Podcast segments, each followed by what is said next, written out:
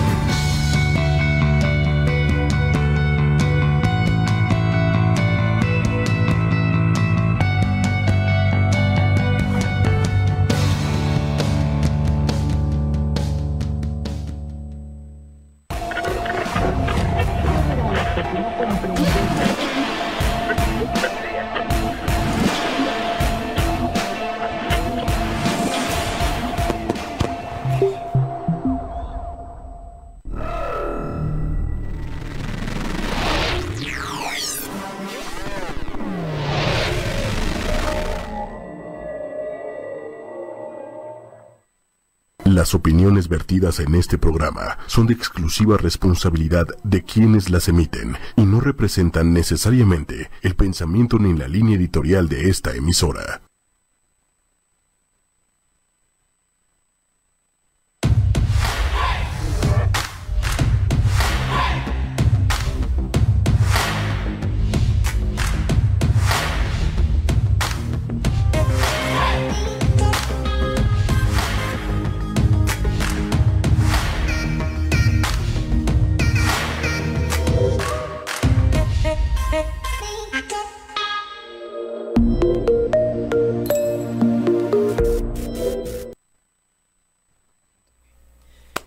Buenas tardes, humanos, humanas, bienvenidos a Humanamente. ¿Cómo están todos por allá?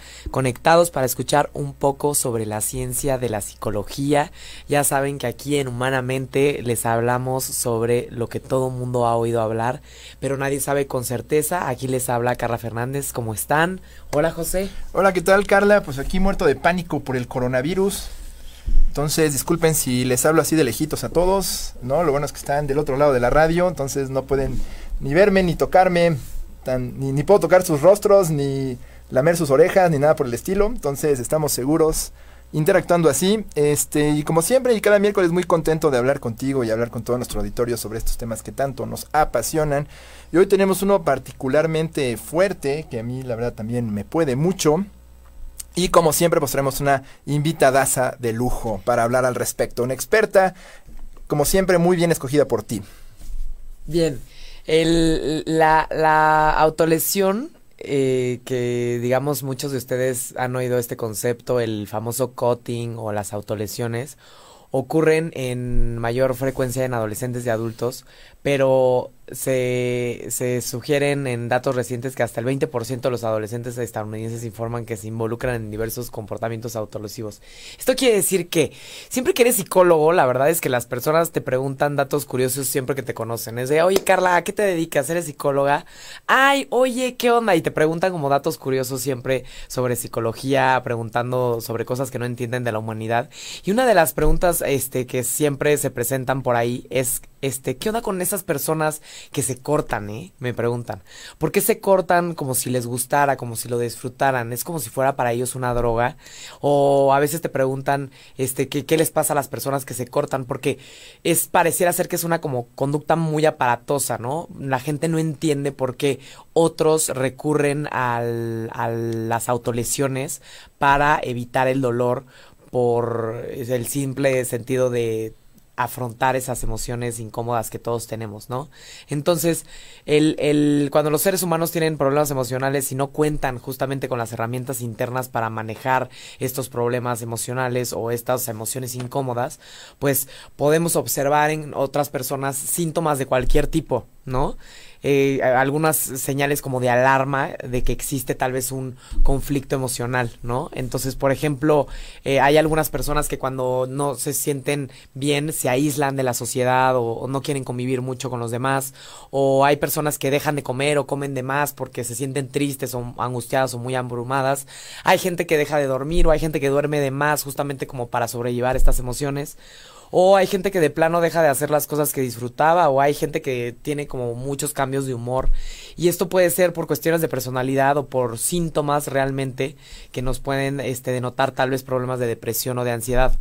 Y las autolesiones justamente son uno de esos síntomas que cada vez se reportan más en nuestra sociedad y en los adolescentes y cada vez es mucho más común. La cuestión aquí es que pues cualquier papá, maestro o amigo que se da cuenta que su hijo, alumno o amigo tiene una conducta de autolesión, pues ¿qué pasa? La respuesta es pánico, no sabemos qué hacer, nos espantamos muchísimo y en realidad eh, si entendemos este, este, estas conductas, podemos hacer, aproximarnos con ellas sin tanto miedo y también podemos llegar a intervenir para ayudar a las personas, porque claramente las personas que se autolesionan o tienen conductas de riesgo de este tipo, pues eh, necesitan ayuda. ¿No? Entonces, eh, pues algunos de los datos epidemiológicos sobre, sobre las autolesiones que son súper interesantes, también entender un poquito sobre eh, eh, estas conductas, en quienes se presentan, pues nos puede dar una idea de qué tan común es, ¿no? Pues bueno, eh, datos que encontré para México recientes, hay estudios que se han hecho en jóvenes adultos y estudiantes de primer año en univers eh, de universidad. Y la verdad es que los datos son un poquito alarmantes, no siempre es reportado, mucha gente puede llegar a presentar estas conductas y no lo dice o no busca ayuda, entonces cuando se hace muestra en gente que no está bajo atención psiquiátrica, por ejemplo, gente bajo atención psiquiátrica puede llegar a ser muy alto, estamos hablando de cerca del 70-80%.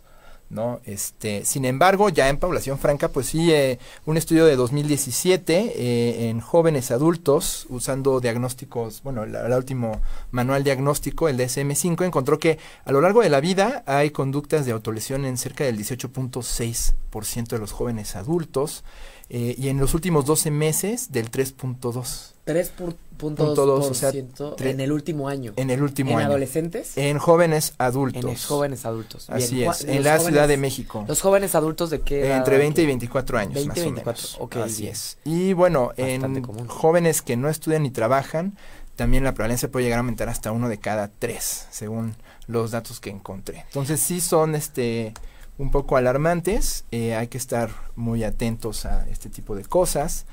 Y pues bueno, eh, pues son los datos epidemiológicos que tengo para Sí. México. Buenísimo.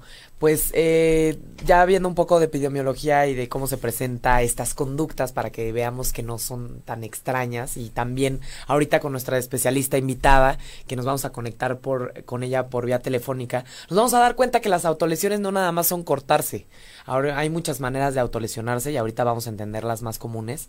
Y pues este para hablarnos sobre este tema ya saben que siempre les traemos a las a las y los invitados este que más experiencia tienen en la práctica, decir, con pacientes y en el mundo real y también tenemos a invitados que, que tienen mucha experiencia académica sobre, sobre estos temas. Entonces, nuestra invitada del día de hoy es la doctora Dora Santos Bernard. ¿Estás por ahí, doctora?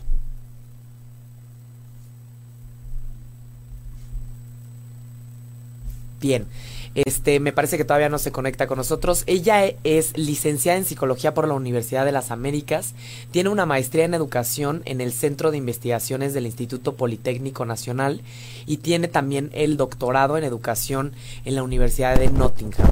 Es fundadora de la Asociación Autolesión, Información y Apoyo, que es una asociación dedicada a la investigación, capacitación y desarrollo de programas de tratamiento y prevención de esta conducta tan interesante que es la conducta de autolesión. Y también es escritora del libro llamado Autolesión, que es y cómo ayudar, este libro este que habla sobre este tema y también tiene otro libro publicado recientemente que se llama Llévame otra vez, que habla sobre temas de abuso y también eh, sobre autolesiones.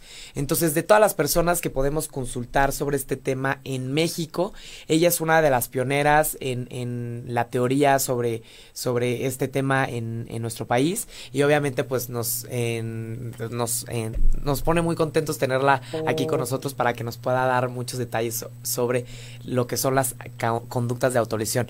Buenas tardes, doctora Santos. No la escuchamos por allá. Bueno, bueno.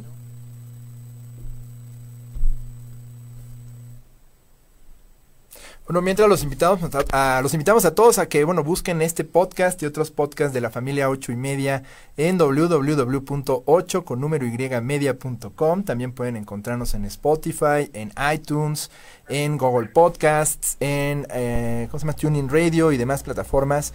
Y estamos transmitiendo este podcast en vivo por Facebook. También todos los miércoles a las 6 hacemos transmisiones en video por si quieren vernos mientras hablamos. Y también por si nos quieren enviar sus dudas, nos encuentran en Facebook como 8 con número Y media.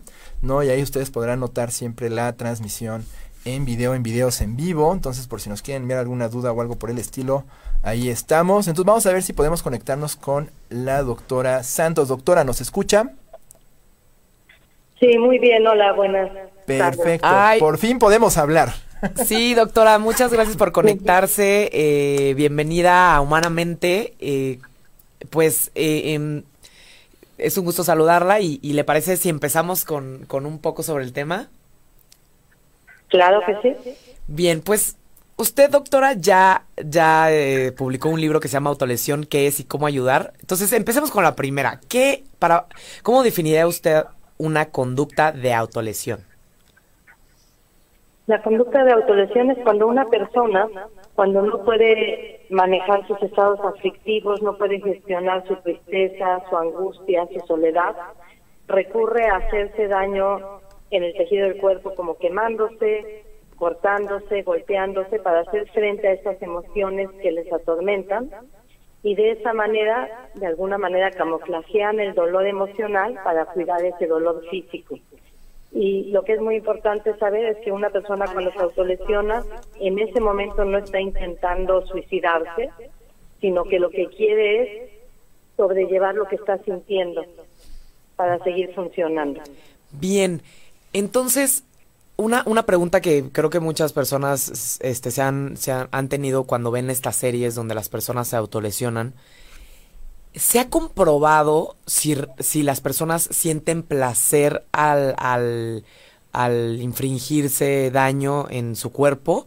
¿O simplemente con hacerse un daño físico y con sentir un dolor físico ya se olvidan del dolor emocional? Sí, el placer como lo entendemos nosotros de placer no es lo que sienten. Sí, es como cuando te duele la muela, es horrible que te la quiten porque ya no vas a tener dolor después. Entonces la persona que se autolesiona, en el momento de autolesionarse, a lo mejor siente algo de dolor, pero eso es lo de menos en lo que es la conducta de autolesión. La fuerza de la conducta de autolesión es que es una conducta de a corto plazo porque a corto plazo mitiga el dolor emocional. El problema es que a largo plazo lo hace mucho más complicado porque se vuelve, no están solucionando nada, no están solucionando lo que los lleva a tenerse que autolesionar. Entonces no es por placer, sino es por manejar, camuflajear ese dolor emocional. ¿Y por qué porque es que el dolor físico se vuelve una manera de camuflar el dolor emocional. ¿Cuál es como el funcionamiento o el mecanismo de esto? Porque, digamos, a mí me cuesta a veces trabajo comprender por qué alguien preferiría hacerse daño en el cuerpo que lidiar con sus emociones. O más bien no preferiría, sino elegiría hacerse daño cuerpo para lidiar con sus emociones. Eh, ¿Alguna vez, por ejemplo, se han enojado y han pegado con el puño en una mesa? ¿Qué es lo que se siente después? Se siente como un alivio, mm. como que te repone. Hay una descarga. aunque hay una descarga, aunque la autolesión, lo menos importante es la descarga y lo menos importante es la cortada o la quemada en el momento. Es un hábito que se hace para enfrentar esa y para darle un alto a esa tormenta emocional que se va formando. Les voy a decir una de las cosas que pasa después de que una persona se corta o se quema o se golpea inmediatamente después tienen que cuidar esa herida. Tienen que darse un espacio para ver que si es una cortada no se infecte, si es una quemada no se pone la ampolla, si es un golpe que no saque moretón. Y todo eso es un cuidado que se dan. Es un momento muy personal que tienen, es un respiro a todo ese dolor emocional que están teniendo. Sin embargo, aunque estoy diciendo que este es el efecto que tiene la autolesión y por eso es una conducta que se vuelve un hábito muy fuerte, no soluciona el problema y lo hace peor. Una persona que decide autolesionarse para lidiar con su dolor, dolor emocional, aunque lo logra porque por esa razón, porque después de autolesionarse se da un cuidado que no se daría de otra manera, y además sabe que cuando se enfrenta ante un problema tiene una solución inmediata que es el autolesionarse. Pero eso nada más los mete en más problemas. La conducta de autolesión es una conducta que lleva primero a un más alto riesgo de suicidio. Aunque no lo hacen para suicidarse, la persona que se autolesiona, cuando ya la autolesión no le es suficiente, entonces está en riesgo de decidir suicidar. Siguiente, todas las relaciones interpersonales se ven mermadas porque la autolesión no te permite enfrentar lo que te está pasando. Todos tenemos tristezas, enojos, frustraciones, miedos y tenemos que aprender a lidiar con ellos y cualquier conducta de autodaño, autolesión, droga, algún trastorno de alimentación, eh, sexo sin condón o cualquiera de estas conductas de autodaño, que hay muchas, lo que hacen es que evitan que sientas y que enfrentes lo que te está pasando. Y eso es de lo que se trata esta vida, de aprender a cómo lidiar con esas emociones. Sí, son, son mecanismos de, de afrontamiento desadaptativos, digamos, ¿no? Exacto. Exactamente, es una falla en la autorregulación emocional. Y una pregunta, doctora, ¿se, se vuelve compulsivo, digamos, a veces cuando, hablando, hablando como dices que, híjole, emociones complejas yo las siento en el cuerpo y no sé cómo manejarlas, entonces prefiero atenderlas desde el cuerpo. Pero puede que llegue un momento en el que pues no pueda controlar estas conductas, se vuelve así como compulsivo, llega un momento en que la persona ya no piensa y simplemente va y lo hace sin, sin, sin freno o sin, o sin control. Sí, se vuelve compulsivo en ese sentido e impulsivo. Ahora, sí, no es que estén caminando y de repente se sienten mal y se cortan, porque uno va por su caja o uno va por un encendedor, pero sí se vuelve compulsivo y sí es una conducta que alrededor del 14% de los adolescentes en México le están haciendo. Y lo que es muy importante es saber que aunque funciona a corto plazo, a mediano y a largo plazo nos meten más problemas. Entonces es muy importante que quien nos esté oyendo, que tenga que recurrir al autolesionarse o a cualquier otra conducta de autodaño para autorregularse emocionalmente, sí hay forma de salir adelante y es importante salir adelante y aprender a enfrentar esas emociones de una manera mucho más creativa. Bien, Doctora, hace unos momentos estaba mencionando algunos, este, distintas formas de autolesión. ¿Hay alguna clasificación eh, en estas conductas o nos puede describir las más eh, recurrentes? Bueno, autolesión entendiéndose como cuando alguien se hace un daño en el tejido del cuerpo, que dure por lo menos una hora, La más común es el cortarse, después quemarse y golpearse. Además están luego todas las conductas de autodaño, que son las conductas que todos tenemos para hacer frente a algo que no estamos pudiendo lidiar, que nada más sirve a corto plazo. Dentro de las conductas de autodaño está la autolesión, que es con el cuerpo, también está el fumar, el incluso una conducta de autodaño puede ser pasarse en Facebook cuatro horas seguidas o en vez de ver una, una un episodio de una serie ver ocho temporadas seguidas todas esas conductas que lo que hacen es que evitan nos ayudan a evitar sentir lo que nos está pasando se llaman conductas de autodaño porque a corto plazo funcionan pero a largo plazo no. Y la autolesión es una de estas tantas conductas de autodaño. Bien, ¿cuáles serían las conductas de autodaño que no son sobre nuestro cuerpo directamente con algún objeto punzocortante? mencionó como un atracón de Netflix. Este... Pero ¿cuáles serían los más comunes? Bueno, las que en general presentamos es, por ejemplo, comer no para nutrirnos, eh, sino para llenar un vacío. Entonces llegas a tu casa, no te sientes bien y te atascas de helado o bien te la pasas eh, viendo el teléfono cuando no estás en una situación social que no sabes cómo interactuar, entonces es más fácil sacas tu teléfono. Esa es una conducta, podemos decir, de autodaño, porque no estás, el miedo o la sensación de frustración o de tristeza que estás sintiendo no lo estás enfrentando.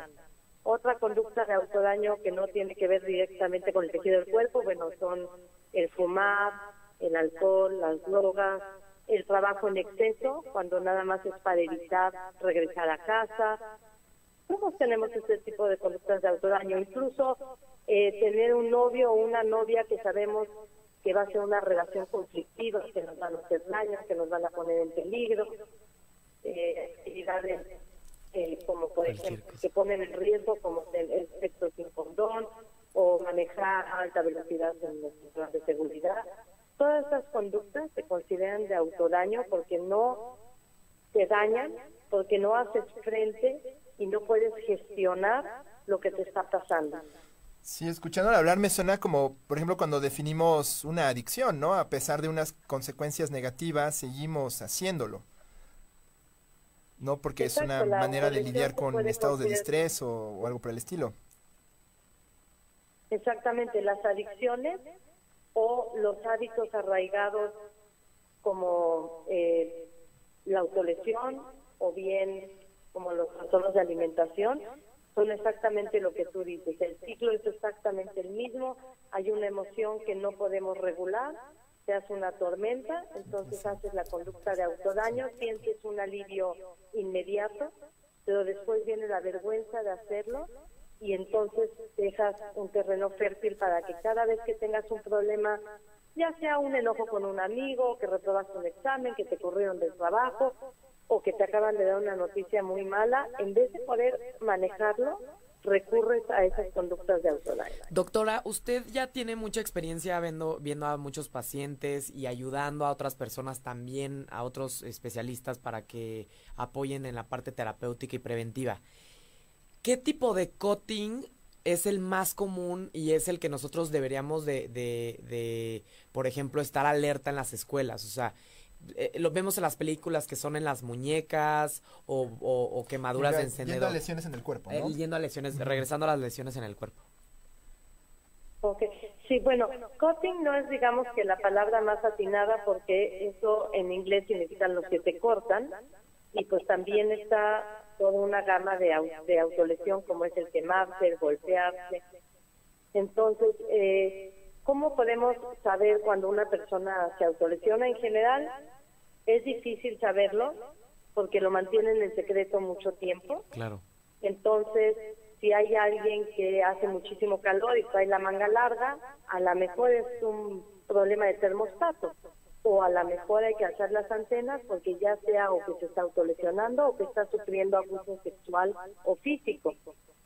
Eh, o bien cuando alguien pues tiene un cambio constante de amigos en la escuela, hay que ver qué está pasando, hay que hacer las antenas no necesariamente se está autolesionando, pero sí algo está pasando que no está pudiendo conservar o ser parte de un grupo de amigos.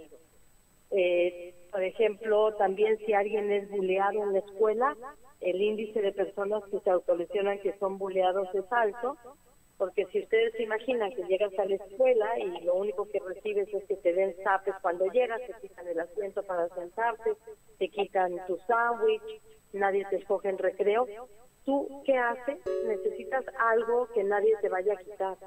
Entonces hay que alzar las antenas, porque ahí es donde empiezan muchas conductas de autodaño. Entonces yo creo que si uno está en la escuela, pues es ver si alguien, por ejemplo, también se aísla.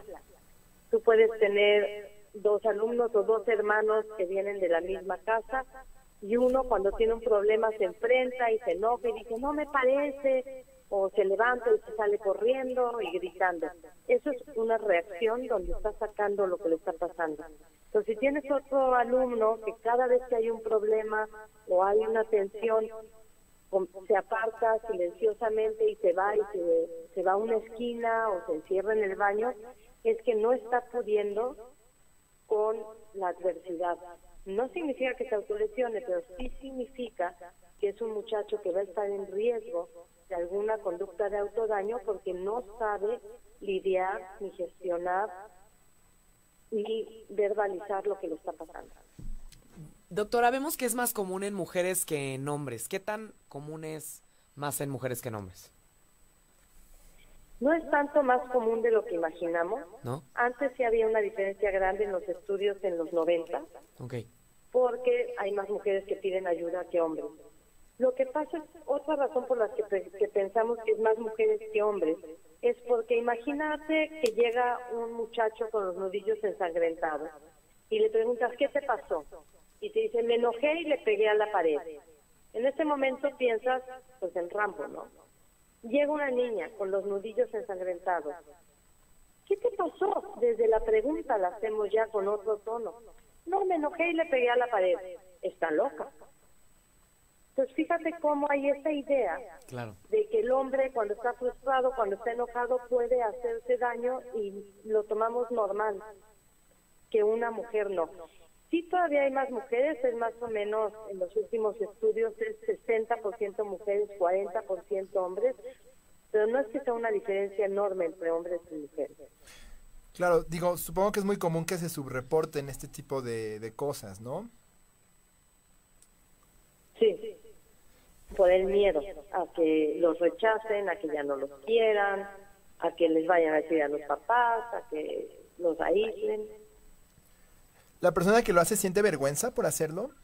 Independientemente de lo que piensen de ellos. Sí, sienten vergüenza, aunque lo mantengan en secreto. Es, es una mezcla. Es una vergüenza porque no pudieron con la situación y tuvieron que recurrir a autolesionarse porque la persona que lo hace preferiría no hacerlo, lo que pasa es que necesita hacerlo. Y eso es una diferencia muy grande.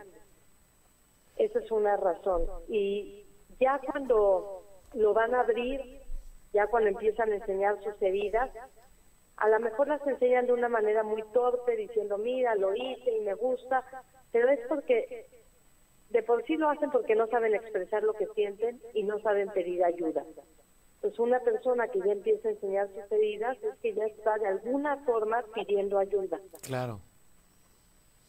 Bien, creo que es algo importante para todos los que estamos eh, alrededor de los adolescentes o personas que se autolesionan. Eh, ya nos, eh, doctora, ya nos comentó algunos factores de riesgo, unas este, señales o focos rojos para nosotros estar alerta. ¿Cuáles podrían ser los factores de riesgo para, para que alguien presente una autolesión de tipo este cutting o golpes o em, quemaduras? Quemaduras. Mira, los factores de riesgo, hay uno que es el haber o estar sufriendo abuso sexual. De las personas que se autolesionan, el 55% sufrieron o sufren abuso sexual. Wow. Eh, otro factor de riesgo es también que sufran abuso físico, que sean buleados. Otro factor de riesgo son personas jóvenes que vivieron o que están viviendo una enfermedad de alguien en casa, una enfermedad terminal o la muerte de alguien en lo que no han podido expresar todo lo que sienten. Otro factor de riesgo es la falta de capacidad de comunicar lo que les está pasando y eso en una misma casa puedes tener dos hijos, les dice la misma educación, van a la misma escuela, pero cada uno viene con un Diferente. Entonces hay algunos que se les hace muy difícil comunicar lo que sienten, que todas las experiencias la viven como aumentada, amplificada, y eso implica que también la tristeza, el enojo, y si no lo pueden expresar. Entonces también hay una parte de falta de expresión. En casas donde hay eh, caos, ya sea violencia intrafamiliar, o con un papá o con una mamá con alguna adicción, eso también. Y hay otro que en México no hemos hecho estudios de eso porque no llevamos tanto tiempo haciendo investigación. Son hijos de personas que se autolesionan. También ese es otro factor de riesgo. Okay. Entonces la usual triada de, experiencias adversas en el desarrollo, eh, contextos familiares difíciles, eh, duelos eh, importantes y, trauma y por supuesto pues debe haber algún factor este genético. Exacto, es todo, bueno, hay gente que no tiene factor genético que se autolesiona.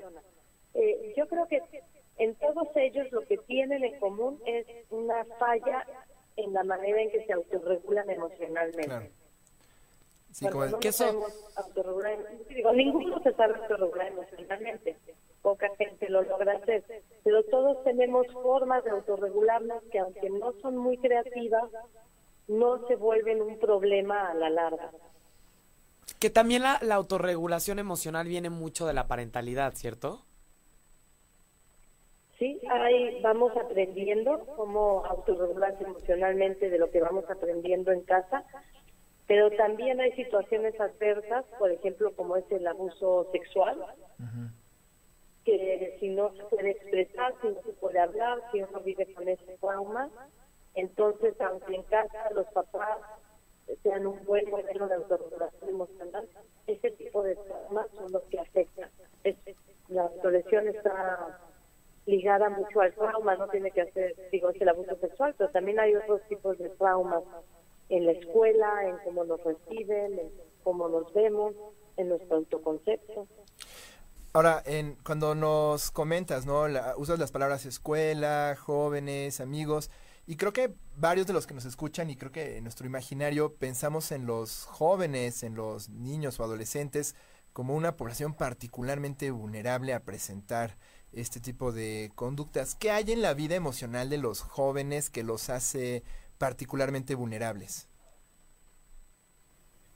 Bueno, yo creo que el ser jóvenes y el ser adolescentes, porque estamos primero tenemos unos cambios muy fuertes en nuestro cuerpo. Claro.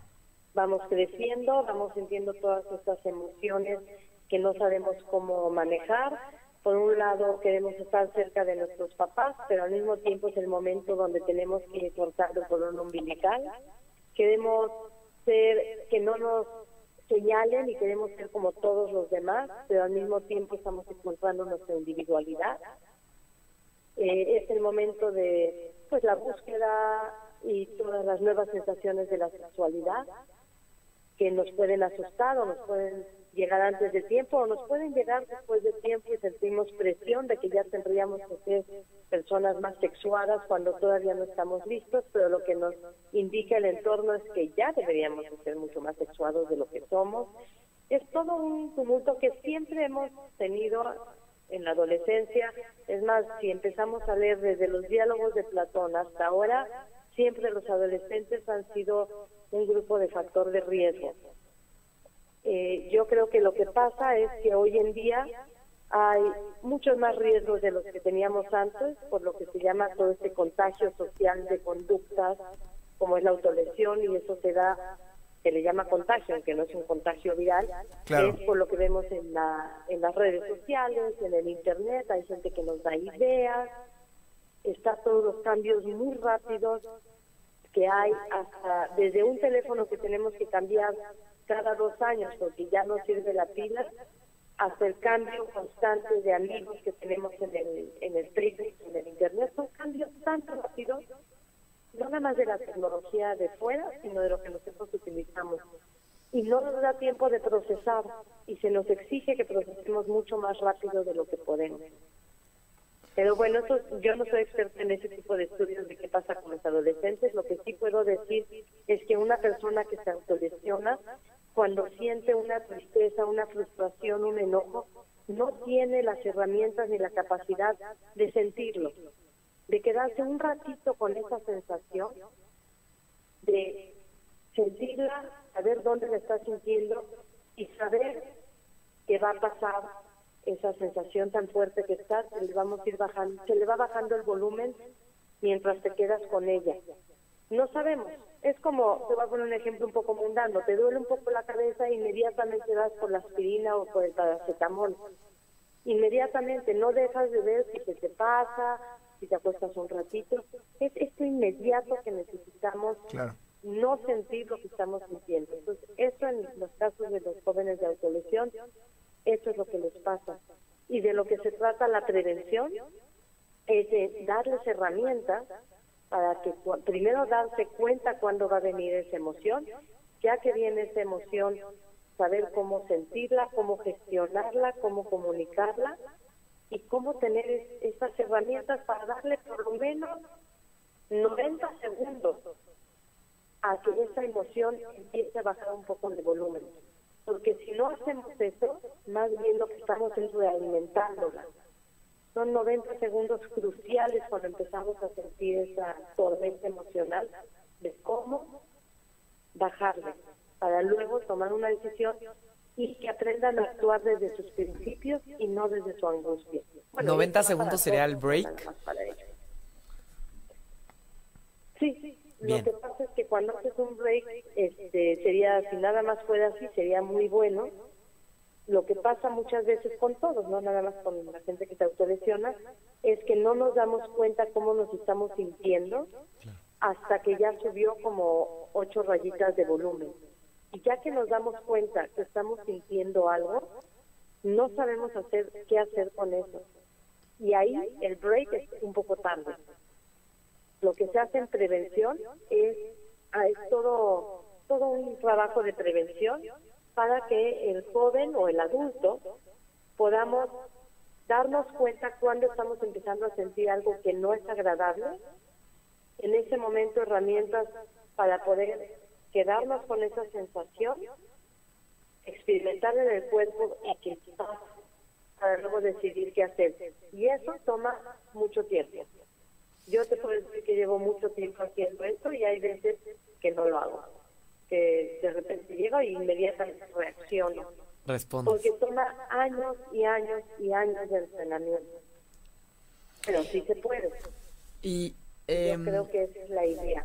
Hablas sobre varios mecanismos como por ejemplo esperar 90 segundos antes de tomar una decisión o ver qué hacer y para evitar que, y, evitar que, que, incremente, ¿no? José dice reconocer la emoción que sientes, que en este caso podría ser tal vez identificar las señales físicas o que cambien tu cuerpo para poder decir, ah, me estoy sintiendo así y ahí identificarlo.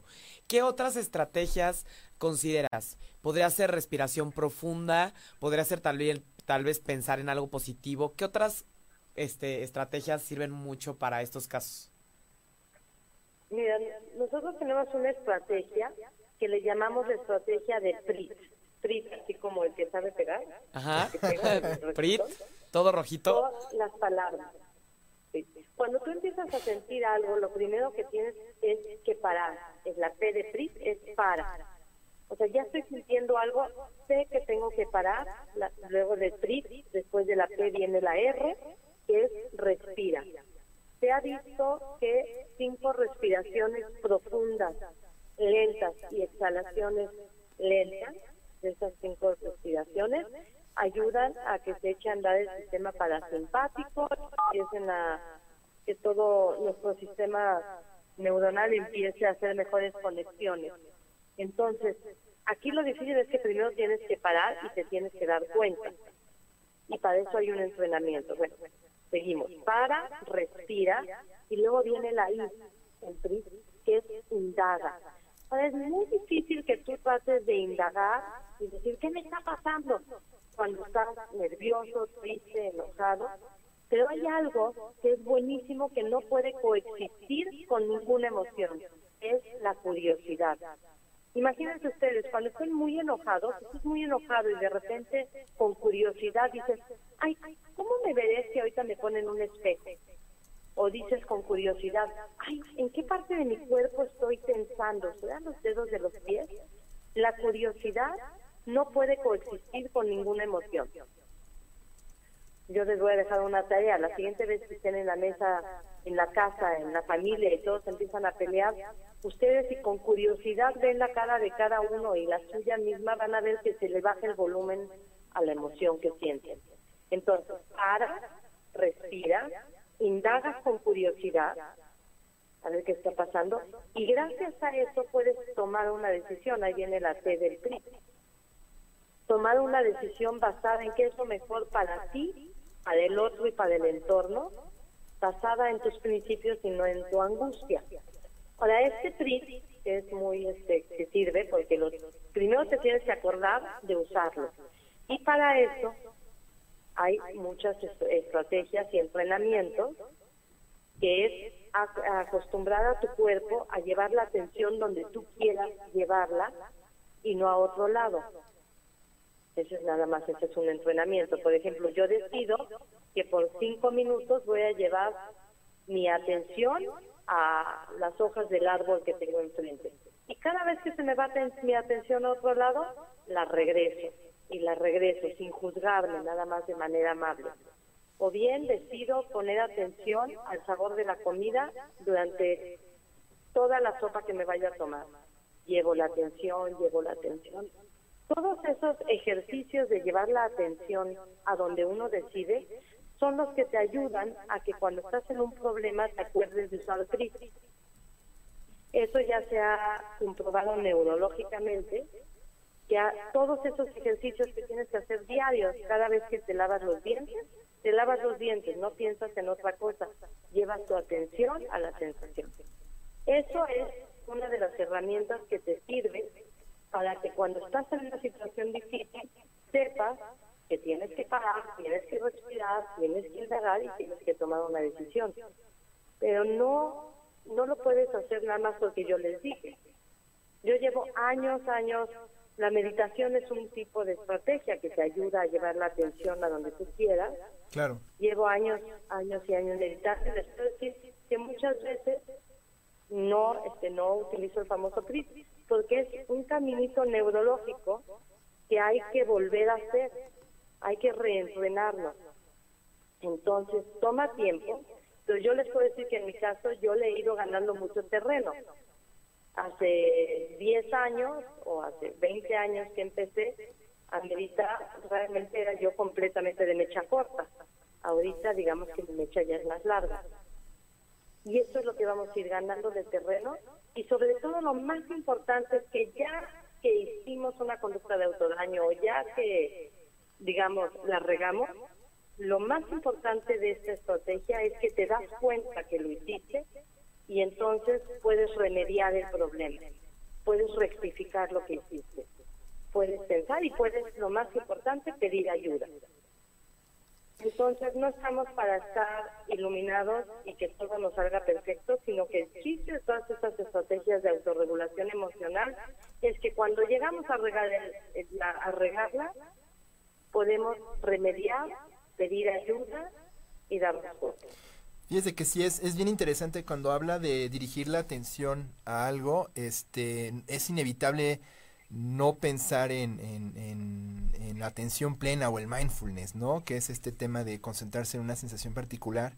Y creo que lo que dice es muy bonito, ¿no? Eh, indagar y creo que demanda un poco de empatía con uno mismo, ¿no? Es como no eres perfecto, a ver cómo no sé, como salir de uno mismo, no tomarse tan en serio y, entonces poner un poco de distancia, ¿no? Pero sin duda no, se dice muy sencillo, pero debe, debe demandar mucha práctica, estoy seguro, como usted menciona. No, estas estrategias de PRIT son súper útiles. Yo creo que nada más decirte esto de, en efecto, tienes toda la razón que de manera amable, Y yo creo que uno de los, digamos, venenos que podemos tener es ser arrogantes. Claro. Y la arrogancia se ve cuando piensas que tienes que ser perfecto. Exacto. Entonces, Exacto. cuando la riegas y te enojas contigo mismo porque la regaste, es lo que tú dijiste, no aceptar que finalmente somos seres humanos y eso nos gana la, la arrogancia. La arrogancia se puede ver desde ese punto de vista, de que no somos perfectos y pensar que somos perfectos es un poco arrogante. Claro, llevas esa tensión y la imperfección al cuerpo, ¿no? Y el cuerpo pues lo lamenta, ¿no? Y lo, lo dañamos. Es qué interesante, qué bonito. Doctora, la verdad es que estas estrategias nos parecen increíbles, o sea, cosas que podríamos aplicar todos en como papás, en nuestro salón de clases y con nosotros mismos. La verdad es que empezamos un poquito más tarde y no queremos eh, cerrar el programa sin que nos hable un poco sobre su li- nada más menciona su libro, cuál es el título del libro y dónde podemos encontrarlo, por favor. Mira, ten- tengo dos libros, uno se llama Autolesión, ¿qué es y cómo ayudar? Y exactamente qué es, explica. Y además hay un capítulo para los papás de cómo ayudar, para el que se autolesiona, de cómo ayudarse para el psicoterapeuta. Eh, ya va a salir la segunda edición del año que entra con toda la parte de prevención. Y luego está una novela corta que es para adultos, que se llama Llévame otra vez, que trabaja el tema de autolesión, pero en forma de novela. Y se llama Llévame otra vez. Y ambos libros están en Amazon, tanto en digital como en papel. Buenísimo, doctora. ¿Usted dónde podemos encontrarla o dónde pueden buscar más información sobre el tema los que nos escuchan? O sus redes sociales, correo electrónico. En el sitio autolesión.com es, es un sitio que yo inicié en el 2004 y que ahorita ya lo lleva un grupo de especialistas en España porque yo solita no podía y es, es, es el sitio pues el, el más serio, el que tiene mucha más información y el que está más al día. No Buenísimo, llevo entonces yo, au- pero sí, autolesión.com. Sí. Perfecto, doctora, muchísimas gracias por su tiempo. Eh, la verdad es que nos quedamos con varias cosas que, nos hubiera gustado preguntarle, pero pues ya habrá ocasión a, fu- a futuro para poderle este, preguntar más sobre esto. Creo que nos deja muy, muy buenas estrategias y, y nos dejó muy claro de manera muy sencilla qué es la autolesión y cómo podemos prevenirla y también quiénes son las personas que más este, están propensas a presentarlo. Doctora, muchísimas gracias, le agradecemos muchísimo a todos los que nos escucharon el día de hoy, a usted doctora y a todos los que nos escuchan todos los miércoles a las 6 de la tarde aquí en Humanamente, se los agradecemos mucho. Gracias a ustedes. Cuídese, Buena semana a todos. Igualmente. bye.